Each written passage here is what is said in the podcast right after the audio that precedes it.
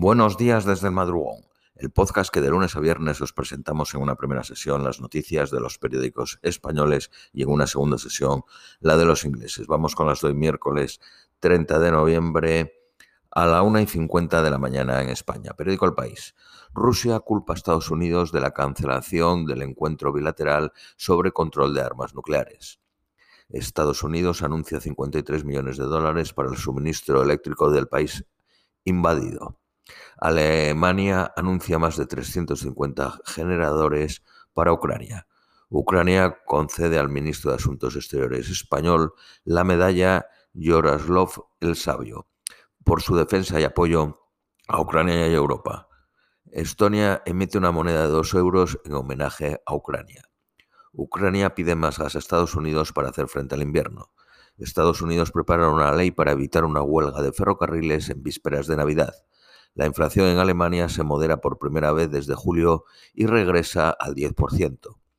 Los medios reclaman el fin del abuso del sistema judicial del Reino Unido por parte de los oligarcas rusos. Piden que acabe con la cascada de demandas rápidas por difamación. El primer ministro de Reino Unido anuncia el fin de la era dorada en la relación con China. Venezuela anuncia un eh, crecimiento económico de 18 puntos del PIB para 2022. Periódico ABC, Putin llama a integrar en el sistema judicial ruso las cuatro regiones ucranianas anexadas. Moscú arremete contra el Papa por sus críticas a los eh, eh, crueles minorías rusas que combate en Ucrania. Rusia ha perdido hasta 2.000 millones de dólares en armamento y equipo militar en Ucrania. Perdido quiere decir que eh, lo perdió en manos de Ucrania, en favor de Ucrania. Ucrania cifra en más de 50.000 las mujeres que participan en la guerra frente a Rusia. Alemania recibirá gas de Qatar a partir de 2026. Boric, el presidente de Chile y Castillo de Perú acuerdan celebrar en Lima la cumbre de la Alianza del Pacífico suspendida. Periódico El Economista, la banca dobla al 4.6% el interés del descubierto a empresas. La constructora española Fomento Construcciones y Contratas gana la ampliación del metro de Toronto por 1.800 millones de euros. Los salarios de la banca suben un 4.5%. El salario medio aumenta un 2.4% y alcanza la cifra récord de 2.086 euros. Periódico Cinco Días.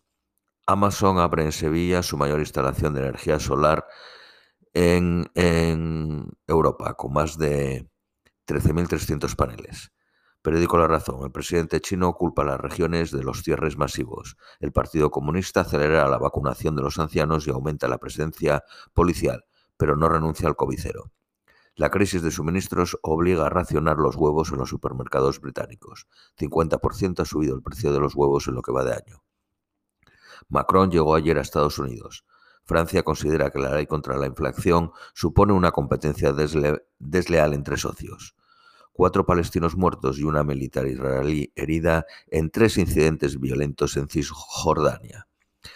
Vamos con las noticias nacionales españolas. Periódico ABC. El Constitucional se resiste a aceptar la maniobra de Sánchez para controlarlo descarta avalar los nombres del exministro Campo y de la alto carga de la Moncloa, Laura Díaz, hasta ver si el Poder Judicial propone sus dos magistrados como obliga la Constitución.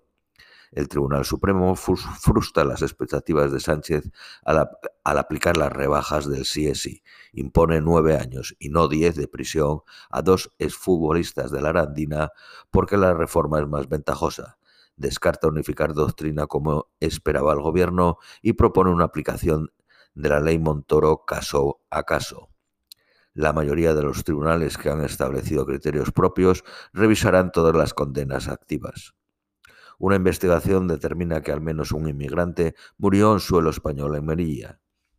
Las cotizaciones máximas subirán diez veces más que la pensión en los próximos años. Trabajo liquida la subvención del 90% del personal investigador y amenaza 80.000 despidos. El gobierno contenta Paje y reduce el trasvase del Tajo Segura. Periódico El País. El Congreso rechaza la revisión de la ley del solo sí es sí. Los aliados cierran filas con el gobierno para desestimar una propuesta del Partido Popular. Pedro Sánchez renueva al Tribunal Constitucional con el exministro de Justicia Juan Carlos Campo el 20% de los trabajadores cobra menos que el salario mínimo. La inflación se modera por cuarto mes y se sitúa en el 6.8% en noviembre. Los bancos reabren su convenio y pactan una subida salarial del 4.5% en 2023.